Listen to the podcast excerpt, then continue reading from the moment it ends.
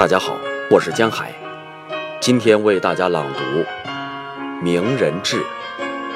奥登，易先令传记会给你全部的事实：他父亲怎样揍他，他怎样出走，少年做什么奋斗，是什么事迹使得他在一代人物里最出风头？他怎样打仗？钓鱼、打猎、熬通宵，头晕着攀新峰，命名了星海一个。最晚的研究家，有的甚至于写道：爱情害他哭鼻子，就像你和我。